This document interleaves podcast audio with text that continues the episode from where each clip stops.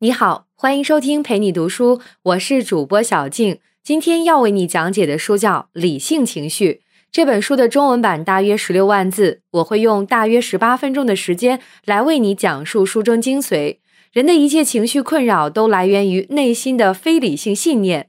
但这种信念可以通过我们的研究和练习来加以控制。我们会为你阐述破解非理性信念的三大原则方法，以及若干练习细则，帮助你摆脱或缓解情绪问题带来的痛苦。这本书的作者是二十世纪美国心理学大师阿尔伯特·埃利斯，他是心理咨询和心理治疗方面应用最广泛的现代认知行为疗法的奠基人。这个疗法被全世界很多国家的心理医生当做必修课来学习，所以在业内人士排定的最有影响力的应用心理学家排行榜上，他的排名还要高过弗洛伊德。这已经是我们第四次讲解爱丽丝的作品了。之前我们已经讲过了他的控制愤怒，我的情绪为何总被他人左右，控制焦虑。我们不妨一起来回顾一下。在那三本书里，爱丽丝一直强调一个原理，那就是我们生活中会面临愤怒、沮丧、忧郁、内疚、焦虑等等这些不健康的情绪，并不是由我们遇到的一些不好的事件或者是逆境直接处罚的。起决定性作用的是我们内心里的信念，也就是我们如何看待这些事件。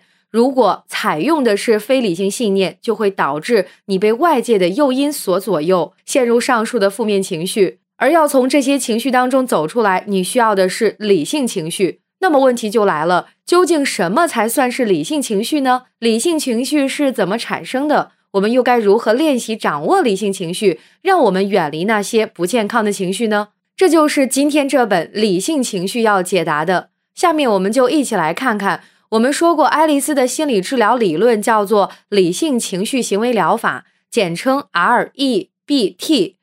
就是这四个字母的首字母。这本理性情绪里面，爱丽丝从 REBT 的角度提出了十四个观点，用于调理情绪。如果归纳一下，这十四个观点可以分成理论、方法和细则三个层次，带你由浅入深的了解理性情绪行为疗法的原理和应用。我们先从理论层面上来看，爱丽丝提出一个观点，就是人的一切精神上的痛苦和炎症情绪紊乱都是不必要的。你可能会觉得这句话有点太绝了吧？爱丽丝自己也说这是一个奇怪的观点。她解释说，我们首先要把情感和情绪区分开，因为一些刺激而产生的情感上的痛苦，这是我们人类独有的特质，也是正常的。但是如果你过于沉溺在这种痛苦之中，或者是过于夸大了这种痛苦，这就会给你自己造成情绪问题。情绪是自己制造的，所以也完全可以由我们自己来控制。爱丽丝甚至断言说，不管你的处境有多恶劣，遭遇有多严重，你实际上总是可以拥有控制和改变自己情绪的能力，减少并最终战胜你的不良情绪。可以说，这就是爱丽丝理性情绪行为疗法的一个核心理论。用一个数学化的方式来表述。那就是我们在之前几本书里面曾经多次讲过的理性情绪行为疗法公式：A 乘以 B 等于 C。这其中的 C 代表你的情绪，A 代表你遇到的事件或诱因，而 B 代表你的信念，也就是你看待这个事件的看法、想法。这个信念分为理性信念和非理性信念。如果你经常对一件事产生极端的过度的反应，这就是非理性信念。在这个公式里，A 是已经发生的既成事实。用数学的话说，A 是一个定量，不能改变；但是 B 是一个变量，所以 B 的大小决定 C 你的情绪。如果你的信念是非理性的，那么你将会产生不健康的情绪。那么理性和非理性的信念是怎么区分的呢？爱丽丝说，要用科学的眼光来解释。非理性的信念通常表现为以下三个方面：一、主观。最典型的是，因为我非常希望做好这件事，所以我一定要做好这件事儿。二、夸大。最典型的是，有一个人在我心目中很重要，我必须得到他的重视，否则我的生活就没法过。三、极端。人们应该公平的对待我，如果他们不这样，那他们就是坏人，应该被诅咒、被惩罚。如果用科学的方法对上面这三种观点一一论证，会发现全都站不住脚。想做好未必意味着一定能做好。我们很重视一个人，未必意味着对方也必须同样重视我们，并且即便他们不尊重我们，我们的生活也不至于就此毁掉，更不能说明我们就是一个糟糕的人。同样，人与人之间的矛盾在所难免，即便有人得罪冒犯我们，也并不意味着他就应该因此而受到严重的惩罚。所以说，这些非理性信念之所以会产生，是因为我们在内心中的预设出了问题，掺杂了太多的主观因素，而不符合科学。所以，爱丽丝说：“心想事成，这固然是一个美好的愿望，但是在实现中，心想就能事成这个概率其实是很低的。我们如果过分执着于这个愿望，总是用应该、必须、一定要。”来想问题，就会陷入到上面说的三种非理性的信念，从而给我们自己的情绪带来麻烦。用这种非理性信念看待问题，不光是会放大消极情感的影响，导致情绪问题，甚至连一些积极的情感也会带来问题。爱丽丝举例说，如果你在某个方面很有建树，就会越来越自信，这本来是好事。但是如果跨过这个界限，因为自信，进而自认为高人一等，甚至觉得自己是一个超人，那就会造成对自我定位的过度夸大。慢慢习惯凡事以自我为中心，这样不但不会利于你同别人的相处，还能在你没能表现的特别出色的时候，我们总难免会遇到这种情况，会变得沮丧，陷入自我怀疑，甚至自责。所以，处理你的情绪问题，重中之重就是要建立一套理性的信念体系。也就是理性情绪行为疗法的核心要义。那么说完了这个理论基础，具体我该怎么做呢？我们下面就来看看爱丽丝提供了一些方法论层面的观点。首先，你要做的就是驳斥那些不合理的信念。我们在之前的书里把这个步骤称之为 D，就是质疑。也就是说，是以 A 乘以 B 等于 C 公式了一个演算过程。我们需要通过质疑来证明非理性信念的不合理。而在这本书里，爱丽丝进一步阐明了非理性信念的本质。想想我们前面说到主观、夸大、极端为什么会这么看问题？爱丽丝解释说，这就是因为我们通常会过度苛求自我，过度苛求他人，过度苛求我们所在的客观环境。所以，理性情绪行为疗法针对非理性信念核心的疗法就是三条：一、无条件的自我接纳；二、无条件的接纳他人。三无条件的接纳我们的现实生活，理性情绪行为疗法的理论认为，以上三点是处理一切情绪问题的根源。那具体应该怎么做呢？我们来看看爱丽丝提供的一些练习方法，主要有以下四个观点，分别是：一、不要驳斥不合理的信念；二、在解决现实困境之前，先解决你的情绪问题；三、反过来用行为来帮助情绪；四、反复练习。我们先来看第一个驳斥不合理的信念。前面说了，这种不合理的信念主要来自不切实际的必须，我必须做好，别人必须对我好。我们往往会因为这样的思维预设，而在遇到挫折的时候陷入情绪的痛苦。当再有这种情况发生的时候，我们可以试着问自己：我们认为的必须真的有什么逻辑或凭证吗？例如，当你去参加一个非常重要的面试，结果表现不佳，没能被录取。这个时候，你可能会想，这个面试官必须喜欢我，录用我，而他没有，这太糟糕了。现在的结果我没有办法接受，这证明我是一个没用的人，以后也不可能找到可心的工作了。这些就是非理性的信念。当你这样看待问题，就不可避免的会陷入焦虑、沮丧、绝望等等不良情绪当中。而如果你对这种信念展开驳斥，想一想，为什么面试官必须喜欢我、录用我呢？尽管我非常看重这份工作，希望得到它，但是我真的没有权利要求面试官必须录用我。这就是前面说的无条件的接纳他人，因为我们没有权利要求他人一定按照我们的意愿来做。然后这个结果真的太糟糕了，让我无法接受。有什么证据吗？实际上并没有这样的证据，而恰恰相反，还有很多反例，比如自然失去这份工作让我很难受。但毕竟我不会因此而死吧？我认为没有这份工作，我今后的人生都不会感到一点点的快乐。而事实上，我确实还有很多其他的途径能让我重新感到快乐起来。所以，所谓无法忍受，其实是我们在内心里面夸大了不利事件对我们的影响。前面说了，我们不可能生活在一个永远心想事成的世界里，生活中总会有很多不如意，我们必须学会无条件的接纳这个现实。同样，这次面试没有通过，就证明我是一个失败者，一无是处，以后也不可能获得成功。这同样是非理性的。因为很显然，这个面试和工作远远不是生活的全部。即便这一次失败，我们也完全有理由期待我们可以在其他方面做出成绩，证明自己。这就是无条件的自我接纳。通过这样的思维练习，我们会把情绪调整到正确的方向上，那就是我不喜欢这个结果，这让我很受挫折。但是我需要明白，这就是现实。与其自责或者责备面试官、责备命运，我现在更应该考虑的是如何在下一次这样的机会当中表现得更出色。这种积极驳斥不合理信念的做法，是理性情绪行为疗法中最重要的一个方法。除此之外，爱丽丝还提出，在理性情绪行为疗法的理论中，行为、思想、情绪是三位一体的。会互相产生影响，所以当你遭遇现实困境，应该首先从可能产生的不健康情绪中解放出来。因为有时候我们意识到自己在焦虑，就会更焦虑，为这种焦虑的心态而焦虑，这就是恶性循环。在这种情况下，我们很难静下心来解决问题。所以，爱丽丝提出的第二个练习方法，就是在解决现实问题之前，先解决情绪问题。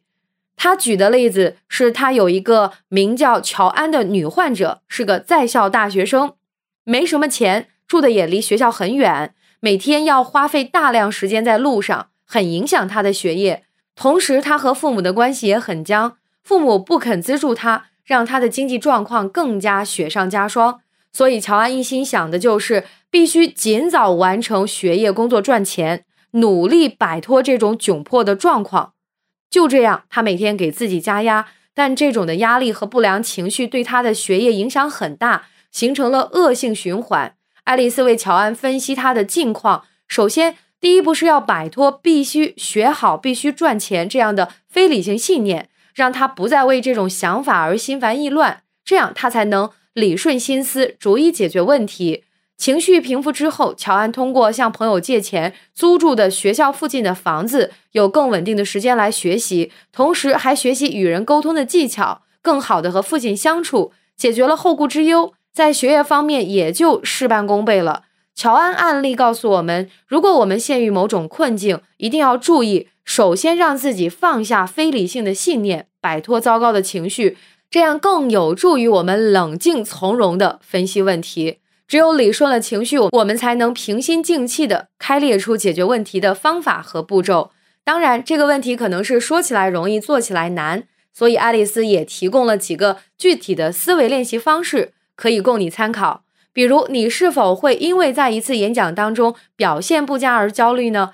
如果是，那你应该这样想：首先，并没有在哪里规定我的演讲必须精彩绝伦；其次，当我在演讲中发挥不好，被听众嘲笑。这当然是很令人难过的事，但这也只能证明我的演讲水平不好，而并不能证明我是一个差劲的人，更不能因此说我是一个坏人。这个方式主要是教我们自我开解、减压，用俗话说就是凡事往宽处想。还有，你是否因为学期论文太难而头疼，一直在拖延？如果是，那你就应该明白，论文本身就是有一定难度的，这就是现实。而我们虽然不喜欢写论文的辛苦，但因为拖延而产生的畏难情绪会给我们带来更大的伤害。所以，让我们从头再来吧。这个方式主要是从得失角度引导你思考、权衡。做一件事可能会让你很痛苦，但如果你理性的认识到不做带来的后果可能更痛苦，你就会克服拖延和畏难，迎难而上。再比如，在一场牌局当中，因为你搭档的失误让你输掉了比赛，你会怎么想？责怪他，责怪自己选错了他？正确的想法应该是：虽然我在选择搭档上并不明智，但这并非不可原谅，不能说明我就是一个傻瓜。是人都会犯错，同样，我也不能苛责他的错误。这就是前面说的，当继承事实发生以后，无条件的接纳自己、他人。类似的训练方法还有很多，这些都告诉我们解决情绪问题有助于你解决现实中的困境。这就是爱丽丝提出的第二个方法，在解决现实问题之前，先解决情绪问题。第三个方法可以说是把第二个方法的反方向应用。既然思想、行为、情绪是互相关联的，那么也可以通过行为方面的练习，让我们习惯控制情绪。其实，在这里，爱丽丝介绍的方法本质上和我们在《控制焦虑》那本书说过的羞耻攻击练习法大同小异。爱丽丝提出，有些行为会让我们产生抗拒、紧张的情绪。那么，如果我们通过练习让自己逐渐习惯这种行为，那就可以大大消减它所带来的情绪。比如，羞耻攻击练习法。我们在意别人看我们的眼光，担心别人视自己为异类，这种想法让我们背负了很大的压力。那么，不妨故意做一些出格甚至愚蠢，但是对人对己都无害的事，在这个过程中锻炼自己，习惯他人的异样眼光，这样我们就不会再有不健康的情绪了。这种练习也不一定是针对羞耻感，比如可以练习自己不擅长的事情，比如爱丽丝自己早年练习当众演讲。练习在公园和陌生姑娘主动搭讪，这些都是克服自己的心理障碍。一旦我们在行为层面对此很熟练了，也就不会再产生紧张、胆怯、不安这类的情绪，而可以从容应对这些了。第四个方法其实没有必要更多说明了，就是练习，反复练习，哪里不会练哪里。以上就是爱丽丝提出的关于培养理性情绪的一些方法。除了这些方法，她还进一步强调了一些细则，比如忘掉那些令你感到恐怖的过去，不要为庸人自扰而心烦意乱。就像前面说的，不要因为自己的焦虑情绪而焦虑，持之以恒，不要害怕退步。通过这些，最终你需要明白的是，无论你自身的缺陷还是外界的不尽如人意，这都是人与世界的天性，是我们无法改变的客观存在。而我们可以做的是，我的情绪我做主，让自己摆脱非理性情绪的困扰，不再因为情绪而受伤，不再因为任何事而沉沦抑郁。好了，这就是心理学大师阿尔伯特·爱丽丝的理性情绪教给我们的。我们再来回顾一下主要内容。首先，爱丽丝告诉我们，任何情绪紊乱带来的痛苦都是不必要的，因为这些痛苦来自于我们的信念。当我们习惯于用一种非理性信念看待问题的时候，就会产生情绪上的麻烦。而由于这些麻烦是我们自己造成的，所以我们也应该可以控制它。我的情绪我做主，不让自己被非理性信念导致的不良情绪所左右。然后，爱丽丝讲了非理性信念的三个主要表现形式，分别是主观、夸大、绝对。而这三种想法源于我们对自我、他人以及我们所在的环境的过度苛求，所以要驳斥这些非理性信念，建立一个有效的理性信念。我们需要做到三点：一、无条件的自我接纳；二、无条件的接纳他人；三、无条件的接纳我们的现实生活。这三点也是理性情绪行为疗法的核心。除了这个基本理论，爱丽丝还为我们提供了各种练习方法，以及练习过程中需要注意的细节，比如积极的驳斥非理性信念，在解决现实问题之前解决情绪问题，通过行为练习来学着控制情绪，勤加练习，持之以恒。说到这里，阿尔伯特·爱丽丝关于理性情绪行为疗法的四本书《控制愤怒》《我的情绪为何总被他人左右》《控制焦虑》。以及这本理性情绪，我们都为你讲完了。这四本书共同构成了一个闭环的逻辑，那就是我们的情绪源于非理性信念，信念由心而生，所以也能为我们所控制。控制情绪需要明白原理，并且勤加练习，而练习又有若干方法和窍门。希望这些能为你带来帮助，帮你学会妥善处理自己的情绪。以上就是今天的全部内容，感谢关注，陪你读书。欢迎点赞分享，同时可以打开旁边的小铃铛，陪你读书的更新会第一时间提醒你。我是主播小静，我们下期再会。